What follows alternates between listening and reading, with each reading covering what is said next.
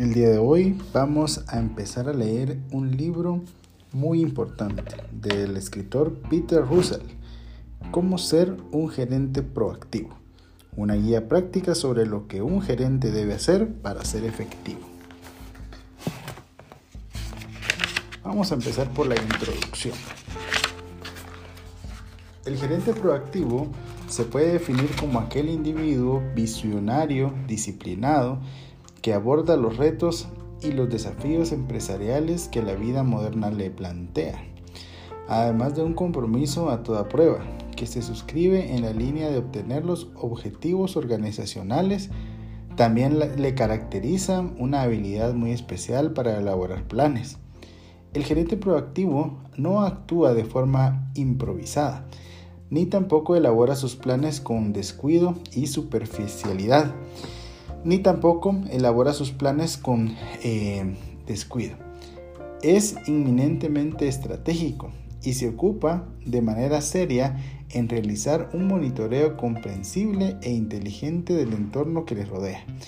Está plenamente convencido que la interpretación de la realidad económica, política, financiera y social del momento es la materia prima que le servirá para poder establecer en el mediano y largo plazo cómo se desarrollará la actividad que se relaciona de forma directa con el que hacer de su organización.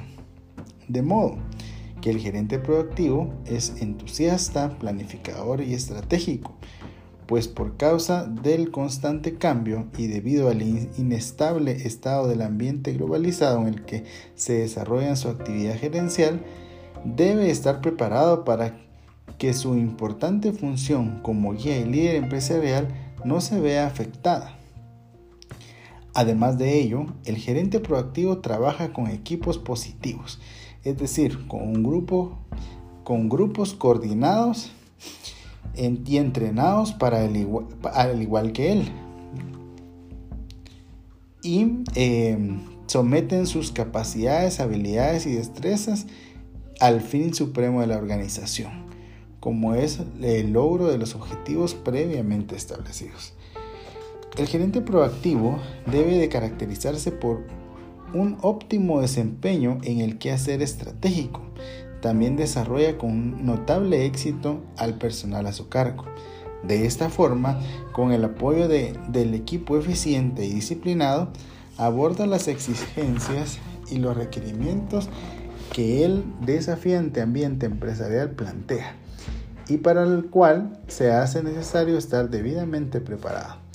Por otro lado, la efectividad de la gerencia proactiva no solo plantea y presenta eh, propuestas viables para resolver y solucionar problemas, sino que también es responsable de hacer cargo y asume con profesionalismo sus limitaciones. La obra que usted tiene en sus manos y que eh, me honra eh, examinado es el producto de muchos años de experiencia en el campo de la asesoría empresarial. He tratado de ser breve y conciso aunque explícito al abordar lo que considero siete, lo que considero siete importantes temas empresariales siendo estos. Una referencia teórica de las gerencias y sus funciones. Una breve exposición sobre la necesidad de formar equipos propositivos. La importancia de promover el desarrollo del curso humano. La gerencia haciéndose cargo de las situaciones empresariales, un breve comentario sobre el liderazgo y la dirección situacional, la estrategia y el gerente, un breve comentario sobre la importancia de la motivación del personal. Con el propósito de que los conceptos abordados sean asimilados y comprendidos, he añadido a cada capítulo una sección de repaso y análisis. Esta sección se divide en dos partes. Una donde se plantean ocho interrogantes las cuales el documento permite contestar allí mismo. Y luego la eh, presentación también de un breve caso, el cual puede ser resuelto en los espacios que se cuenta que su documento provee. Con esto, el lector podrá al final eh, chequear eh, que su aprovechamiento de la lectura ha sido satisfactorio.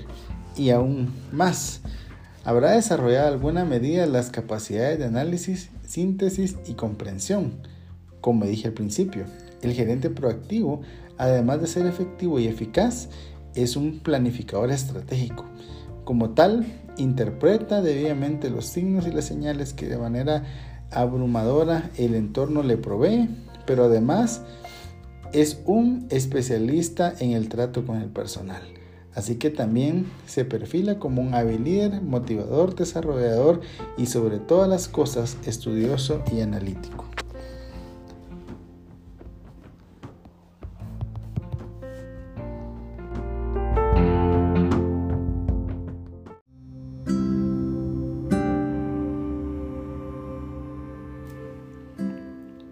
El día de hoy vamos a leer el primer capítulo del libro Cómo ser un gerente proactivo. El título de hoy es La gerencia y sus funciones. Es increíble la cantidad de gerentes que han olvidado los conceptos fundamentales sobre los que se basa la ciencia administrativa. En este capítulo abordaré de forma breve y concisa precisamente la parte neurálgica del ser eh, gerente pues considero pertinente y necesario traer al recuerdo un, poco de esta, para que en los capítulos venideros la comprensión sobre la temática tratada no sea solo entendible y asequible, sino también objeto de análisis y escudriño profundo. Con el objeto de referenciar la procedencia de los conceptos tratados, mencionaré el apellido del eh, ponente o autor, así como la fecha de su publicación. Principaré refiriéndome a, lo que uno de los gurús de la calidad, reconocido por sus extraordinarios logros en el mundo, afirmó con vehemencia cuando explicaba en eh, sus seminarios el significado de la función gerencial. Bill Crosby, en 1988, presidente y fundador de Phillips Crosby Association, la define así. Es el arte de hacer que las cosas ocurran. Simple, pero brillante forma de conceptualizar algo que en las ocasiones parece ser muy complejo y difícil de explicar. La gerencia tiene como tarea esencial encaminar la empresa mediante diversos esfuerzos administrativos en la ruta de la consecución de los objetivos organizacionales. La gran maquinaria empresarial debe moverse y encauzarse de manera certera en la dirección correcta. Y esto se logra cuando la gerencia es eficaz, es decir, cuando cumple el propósito para el cual ha sido creada. Por su parte, el doctor Albert Kreiger del 2004 la define como un cuerpo de conocimiento aplicables a la dirección efectiva de una organización, dando a entender por ello que se trata de teoría llevada al campo de la práctica e implementada con éxito. En la actualidad existe un, consenso entre muchos autores al señalar que el término gerencia se puede definir como un proceso que implica la coordinación de, todo, de todos los recursos disponibles en una organización, humanos, físicos, tecnológicos y financieros, para que a través de los procesos de previsión, planificación, organización, integración, dirección y control se logren los objetivos previamente establecidos. De esta manera se puede distinguir tres aspectos claves al definir la gerencia como un proceso. En primer lugar, la coordinación de, recursos de la organización. En segundo, la ejecución de funciones gerenciales o también llamadas administrativas como medio de lograr la coordinación. Y el tercero, establecer el propósito del proceso gerencial. Es decir, el dónde queremos llegar o qué es lo que queremos lograr. Antes de seguir adelante es necesario saber qué y cuándo es necesaria la gerencia, qué hace y cómo lo hace. La gerencia es, es responsable del éxito o fracaso de una empresa. Es indispensable para dirigir los asuntos de la misma, siempre que exista un grupo de individuos que persigan un objetivo. Se hace necesario para el grupo trabajar unidos a fin de lograr el mismo. Por otra parte, los integrantes del grupo deben subordinar hasta cierto punto sus deseos individuales para alcanzar las metas del grupo y la gerencia debe proveer el liderazgo para la eh, acción del grupo. Al analizar las funciones gerenciales encontramos eh, la propuesta al qué se debe hacer. Cuando estudiamos la gerencia como una disciplina académica, es necesario considerarla como un proceso, el cual puede ser descrito y analizado en términos de varias funciones fundamentales. En este sentido, Sisk y, y en 2003 señalan que em, al describir y estudiar cada función del proceso separadamente, separadamente, podría parecer que el proceso gerencial es una serie de funciones separadas cada una de ellas ajustadas y encajadas a un eh, compartimiento aparte. Sin embargo, esto no es así. Aunque el proceso, para que pueda ser bien entendido, debe ser subdividido y cada parte de, los componentes discutida separadamente en la práctica, un gerente puede, y de hecho lo hace con frecuencia, ejecutar simultáneamente o al menos en forma continua todas o algunas de las eh, siete funciones, previsión, planteamiento, planeamiento, organización, integración, dirección y control. Cuando la gerencia es vista como un proceso, la previsión es la primera función que se ejecuta. Aquí la gerencia se ocupa de responder a la pregunta ¿qué puede hacerse? Y es cuando se considera las condiciones futuras en las cuales la empresa estará inmersa y realizando un cuidadoso monitoreo del entorno. Se, se procede a prever si es, es decir, a estimar mediante consideraciones cuantitativas y cualitativas que de manera el entorno podría afectar la consecuencia de los fines y propósitos de la empresa. Luego, se trata, se entra a la planificación, en donde el tema de los objetivos es central. Aquí se puede, se pule este punto y se determinan programas, presupuestos, procedimientos, así como políticas y reglas que coadyuvarán para el logro de estos. Los objetivos son presentados como planes, mismos que determinan el curso de la organización y proveen una base para estimar el grado de éxito probable en, en los logros de los objetivos. Para poder llevar a la práctica y ejecutar los planes, una vez que estos han sido preparados, es necesario crear una organización la cual señale una estructura de funciones y una división del trabajo. Es función de la gerencia determinar el tipo de organización requerido para llevar adelante la realización de los planes elaborados. La clase de organización que se haya establecido determina en gran medida eh, el que los planes sean apropiados e integralmente ejecutados. Luego de esto pasamos a la integración, que no es más que dar respuesta a la pregunta ¿con qué y con quiénes? Se va a realizar los planes. Aquí estamos hablando de obtener y articular los elementos materiales y humanos que la organización y, la planeación señalan como necesarios para el adecuado funcionamiento de la empresa. La quinta función es la dirección eh, considerada como una actividad que tiene que ver con los factores humanos de la organización, la cual envuelve los conceptos de liderazgo, toma de decisiones, motivación y comunicación.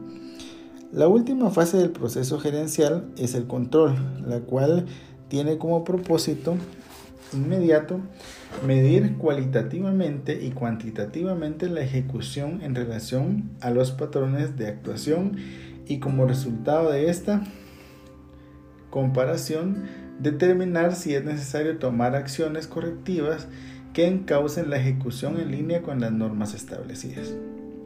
El proceso administrativo es una serie de etapas que presenta a la administración en, en acción. Este proceso es ordenado, coherente y sistemáticamente eficiente.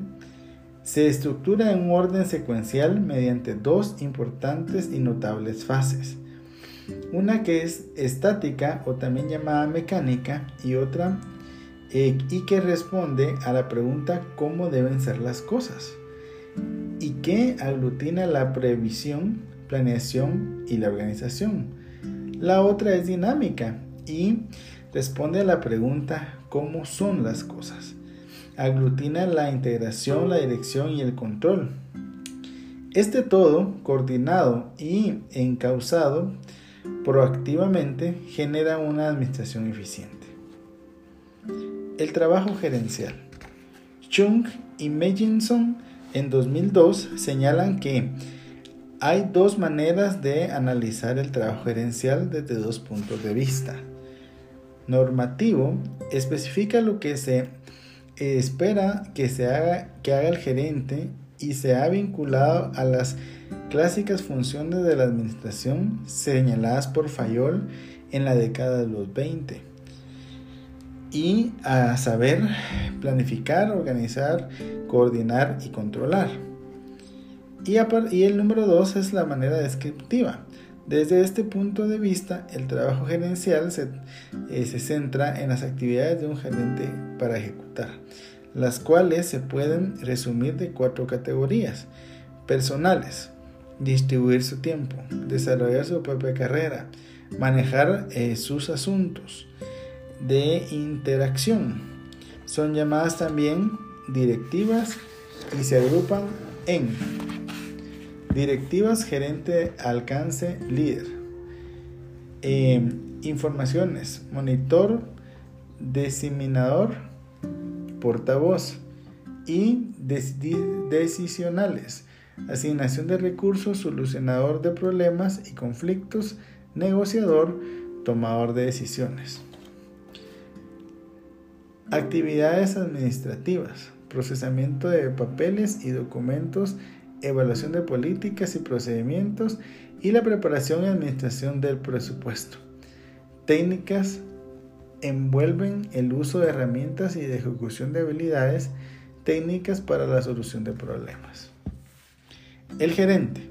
Ditcher en 2005 señala que el término gerente es un eufemismo para designar el acto de guiar a los demás, lograr que las cosas se hagan y dar eh, ejecutar órdenes. Por su parte, Alvarado en 2006 señala que el gerente existe para ejecutar el objetivo o misión de la organización. A pesar de que esta misión varía según las características del contexto donde actúe, existen seis responsabilidades básicas que constituyen la esencia de un accionar de a saber. Incrementar el estado de la tecnología de la organización. 2 Perpetuar la organización. 3. Darle dirección a la organización. 4. Integrar la productividad. 5. Satisfacer a los empleados. 6. Contribuir con la comunidad. Es por esto que el ente dinamizador del proceso hasta ahora descrito es el que comúnmente llamamos gerente. De ahí que podamos afirmar que la gerencia es un proceso y el gerente es un individuo que realiza acciones inherentes a ese proceso. Se conocen como gerentes a aquellas personas en una organización que cumplen su tarea, primordialmente dirigiendo el trabajo de otros y que realizan algunas o todas las funciones antes mencionadas. Habilidades de un gerente. Autores como García y Martín en 1999, Hersey y Blanchard en 1998, Terry y Franklin en 2001, coinciden con señalar que necesitan tres tipos de habilidades para desarrollar efectivamente el trabajo gerencial. Estas habilidades son, número uno, la habilidad técnica. Implica la capacidad para usar el conocimiento técnico, los métodos, las técnicas y los medios necesarios para la ejecución de las tareas específicas. Envuelve una, un conocimiento especializado capacidad analítica, facilidad para el uso de técnicas y herramientas, puede ser obtenida mediante educación formal o a través de la experiencia personal de otros. La habilidad humana es el número 2. Es la sensibilidad o capacidad del gerente para trabajar de manera efectiva como miembro de un grupo y lograr, y lograr la cooperación dentro del equipo que dirige. Número 3 la habilidad conceptual consiste en la capacidad para percibir la organización como un todo, reconocer sus elementos, las interrelaciones entre los mismos, como los cambios en alguna parte de la organización afectan o pueden em, eh, afectar a los demás elementos. Alvarado en 2006 señala que la combinación apropiada de las tres habilidades descritas anteriormente varían a medida que un individuo avanza en la organización, desde el nivel operativo a los niveles opuestos gerenciales, mientras que en los niveles bajos de gerencia se requerirá mayores conocimientos técnicos que en los niveles medios y altos. El requerimiento de habilidades conceptuales variará en relación inversa a los conocimientos técnicos, es decir, su necesidad aumentará a medida que se ascienda en la escala jerárquica. Las funciones del gerente. Fermín y Rubino en 2005 destacan por lo menos tres grupos de funciones que son esenciales para un efectivo trabajo gerencial.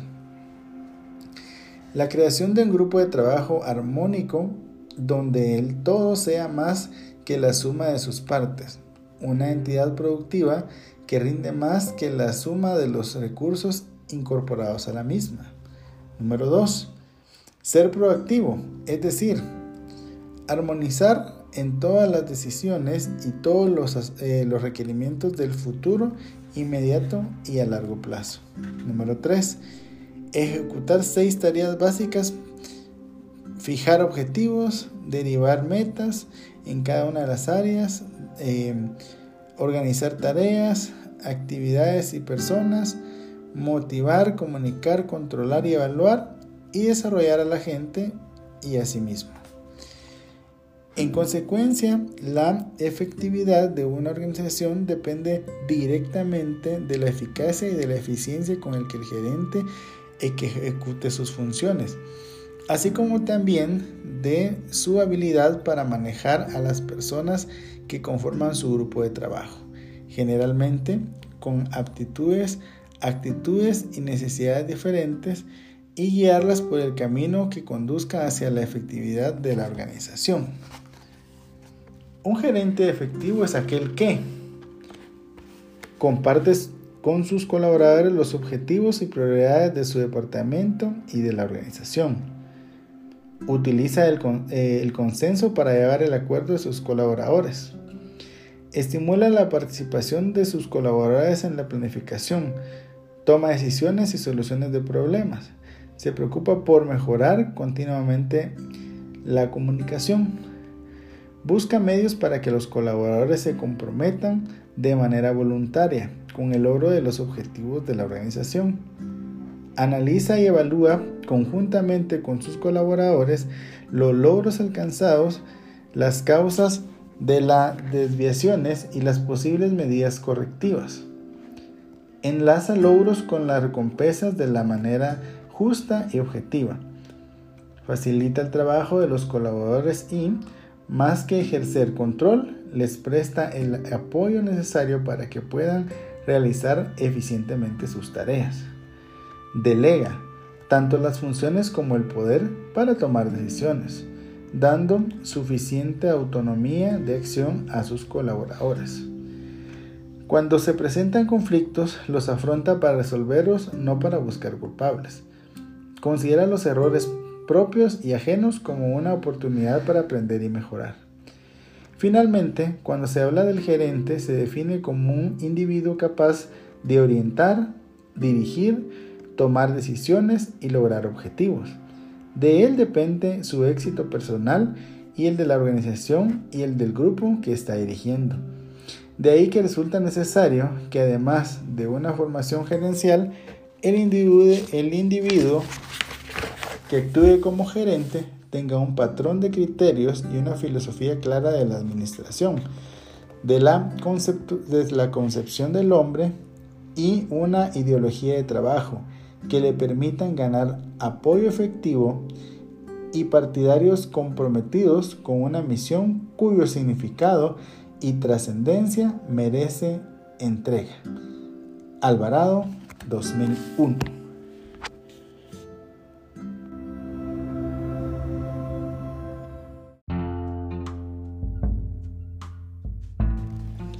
Formación de equipos propositivos. El éxito de la actividad gerencial nunca depende de la tenacidad y el ahínco de un solo personaje, tampoco del tamaño de la organización, mucho menos de los activos financieros de esta. Al respecto estoy consciente que mucho se ha escrito sobre esto y que cada experto escribe sus recomendaciones, las cuales en ocasiones se convierten en la moda y el último grito del hit para gerencial. En materia de buen desempeño organizacional, la experiencia nos ha enseñado que no existe aquí las llamadas recetas mágicas, pues las empresas como organismos sociales que son dependen eh, de un solo factor para que sus objetivos sean conquistados. La actuación de la organización como un todo, conformada como un equipo propositivo, es lo que siempre ha funcionado. Desde los años 50, en el ambiente gerencial a nivel global, eh, ha venido reconociendo que existe la eh, imperiosa necesidad de unificar los intereses de las personas que interactúan en las empresas. Sin duda alguna, que intereses fragmentados y dispersos lo único que eh, provocan será un ambiente confuso y lleno de problemas lo que a la postre resultará en el fracaso y lamentables pérdidas para la organización. Un equipo propositivo actúa y desarrolla su actividad distinguiéndose en todo momento por una unidad de movimiento, por su espíritu de cuerpo y sobre todo por su eh, arranque, tenacidad y garra para hacer frente a las situaciones adversas que en el diario trajín empresarial se les propone. El equipo literalmente enfrenta con su, con su increíble poder sinérgico cada asunto que tenga que ver para resolver. Y en este esfuerzo se cuenta con la participación de cada uno de los integrantes. No obstante, basta que haya un responsable para la realización de determinada tarea. Cuando el equipo positivo actúa, todos los miembros entran en acción y no bajan la guardia hasta que el esfuerzo desplegado resulte en el objetivo alcanzado. Pero la creación de un equipo de trabajo no es obra de la casualidad, ni se da como consecuencia de una afortunada coincidencia. De manera que el destino de sus avatares con, conjunte providencialmente de personas con animosidad positiva, así como destrezas y habilidades especiales. Por el contrario, un equipo propositivo surge del diseño y del esmero estratégico que un hábil organizador realice. El equipo se asemeja a una familia y decididamente el papel trascendente del gerente como el líder es indispensable, pues si alguien que guíe sin alguien que guíe, conduzca y señale la ruta a seguir, jamás se darán por iniciados los procesos de formación en esta unidad granítica y eh, altamente eficaz que es el equipo propositivo. Es un hecho aprobado y una ciencia acabada que los grupos humanos, cuando actúan de esta forma, son capaces de realizar hazañas sorprendentes y de alcanzar brillantes desempeños. El gerente hábil debe saber que es importante el cuidado que debe tener en la forma de cómo desarrolla sus actividades de dirección, pues ello, de forma combinada, coadyuva y contribuye para que la organización se vaya modelando. Sucede que muchas veces los gerentes de manera inconsciente perfilan un modelo indeseable para un grupo de trabajo. Luego se asombran de lo que con el tiempo su gestión ha creado. La identidad empresarial. Es importante que el gerente se encargue que su papel esté identificado con las metas y objetivos de la organización y que el grupo adquiera lo que prefiera dominar como, identidad empresarial. La identidad empresarial será el perfil específico que adquiere el grupo de trabajo, lo que se consigue, eh, lo que será el perfil específico que adquiere el grupo de trabajo, lo que se consigue con esfuerzo unificado y congruente con lo que se quiere alcanzar. El uso del pronombre adecuado es esencial para el logro de ello. Un gerente no debe jamás dirigirse a su gente en términos de ustedes, pues ello lo que hace es marcar la existencia de una frontera y establece límites entre la gerencia y las demás áreas de trabajo. Es increíble, pero detalles en apariencia insignificantes como este, muchos grupos empresariales no logran establecer una corriente unificada en cuanto a los objetivos y el sentir de la unidad que debe distinguir a un poderoso equipo propositivo. El uso de los pronombres inadecuados produce resultados indeseables. Por ello, la gerencia debe lo más pronto posible empezar a considerar el establecimiento de, un, de una reforma en la manera de dirigirse a los miembros del grupo de trabajo. La meta de la gerencia debe ser transformar y modelar el grupo de trabajo para que pase de ser un equipo. El, cuidado y el detalle en esta tarea es crucial, pues se debe tener en cuenta que, que está trabajando en una obra prediseñada, es decir, con una visión anticipada de lo que desea.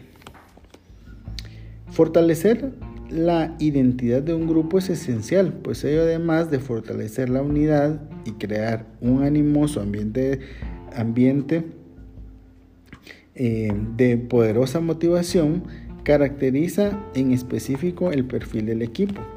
Con mi experiencia como motivador y asesor empresarial a lo largo de toda América Latina, he constatado que los equipos se conforman merced a la, a la existencia de una entidad definida. Esta entidad, el grupo de trabajo, la adquiere mediante la identificación que siente con los objetivos organizacionales, con los cuales simpatiza y, cuyo, y cuya consecución le atrae. Y además porque entiende y comprende el corazón abierto que es aquello eh, se convierte para todos y que representa beneficios en lo individual. La identidad empresarial es un proceso que, propicia un poderoso motor que hace a la organización funcionar como una máquina bien aceitada. Los equipos propositivos se, fundamentan a partir de seguir esta etapa y de ahí avanzan sin detenerse. Cuando Roberto Argüello, CEO para Sudamérica de Logistic International, fabricante de conductores eléctricos especializados, recibió la rienda de la compañía. Em, algunos asesores que habían realizado estudios de comportamiento organizacional y que estuvieron en algún momento relacionados con actividades de evaluación de desempeño de la firma, como fue mi caso y el de otros colegas, hubieran asegurado con la mano derecha, eh, con la mano derecha alzada que Logistic International era un caso perdido, pues sus diferentes divisiones se encontraban fragmentadas y un eh, latente egoísmo eh, campeaba por toda la empresa. El ambiente de trabajo era pésimo, pues flotaba en el clima de la organización una sospechada generalizada, de manera que cuando algo parecía salir mal, un departamento se apresuraba a justificarse y señalar como responsable a otro. Existía una marcada falta de compañerismo y para empeorar las cosas se había creado un departamento de quejas y conflictos el cual, sin temor a equivocarme, era el más ocupado, el que más ocupado se mantenía. A todas luces la empresa marchaba muy mal. Eso era más que evidente en los indicadores contables y en las pérdidas que cada año se incrementaba. Cuando Roberto Arguello asumió la eh, cúpula organizacional, lo primero que hizo fue encarar la situación de esta manera. Reunió a los gerentes de cada eh, área y procedió a integrar con ello una especie de grupo de consulta. Por supuesto, eliminó el uso de ustedes, a cambio de siempre se dirigía al grupo con un incluyente nosotros. Esto desde un principio empezara a, dar resultados, pues los problemas de, se empezaron a considerar como corporativos no como departamentales o de área. Junto a esta forma de dirigirse al grupo, el CEO también procedió a, rediseñar la misión de la empresa, lo cual se rehizo con la contribución de cada gerente, lo que a su vez también tomaron en cuenta eh, a sus colaboradores. El resultado fue el inicio de la identidad empresarial eh, la cual se empezó a estructurar de nuevo, tomando como base la adopción de valores como la confianza, la amistad, la franqueza. El día de hoy la empresa ha mejorado en todo sentido. Sus índices de rentabilidad eh, reportan utilidad récord. Aunque según eh, lo dice el mismo Arguello, aún tenemos mucho camino por recorrer y mucho que mejorar, el cambio se empezó a gestar y la empresa eh, se enfila por un camino de éxito. Gracias a que el CEO empezó la tarea de rescate en esta empresa, formando equipos propositivos de trabajo. Enfocarse en el trabajo. Algo que puede causar problemas eh, lamentables en, en el ambiente de trabajo de la empresa y que por consiguiente damnifica el desempeño a nivel general es el hecho de perder de vista lo más importante dentro de la actividad empresarial. Aquí voy a mencionar los juegos, los deportes, las fiestas, los amoríos en el trabajo y también las eh, filiaciones familiares. El gerente hábil debe enfocarse en el trabajo, haciendo a un lado cualquier cosa que amenace con perturbar o estropear el objetivo organizacional que, que necesitan. E, en aras de ello, el gerente debe saber que lo primero es lo primero y que establecer la actividad laboral como prioridad en el ambiente de trabajo es crucial. Conformar un equipo propositivo es una labor asequible, sin embargo, de dimensiones titánicas en ocasiones. El logro de haber conseguido conjuntarlos eh, no debe ser puesto en peligro bajo ninguna circunstancia. Por ello, es que la gerencia debe ser vigilante y celosa de evitar en toda costa que factores contaminantes amenacen el ambiente de trabajo. Y cuando menciono esto me refiero a que de ser muy eh, cuidadoso, pues solo el ojo experto se desarrolla con muchos años la brega gerencial. Puede ser capaz de detectar con el tiempo algo de eh, apariencia de inocencia en el momento actual, pero que en la postre puede convertirse en un factor disuasivo, perturbante o foco de polémica. Por ello, las aventuras amorosas nadie las debe tener dentro de los linderos de la empresa.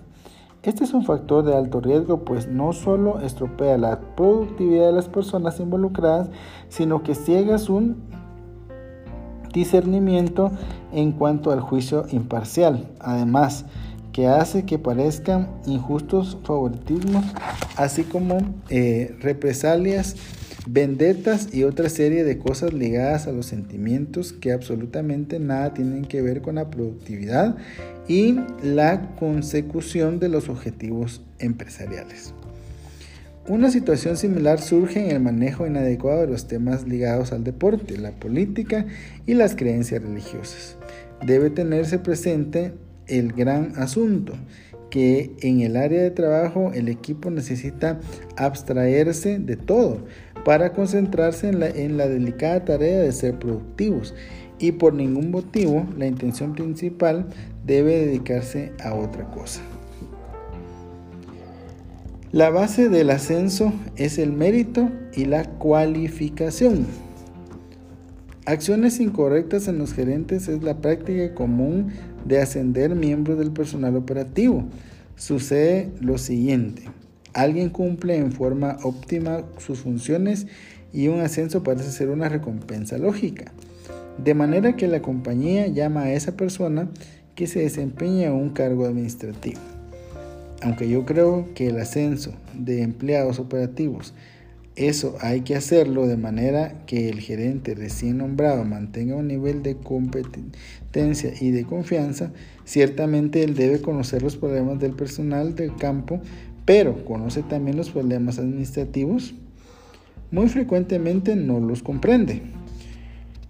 Muy pocas empresas se dan cuenta de esta situación y tratan de solucionar obligando a los gerentes potenciales a tomar cursos de entrenamiento.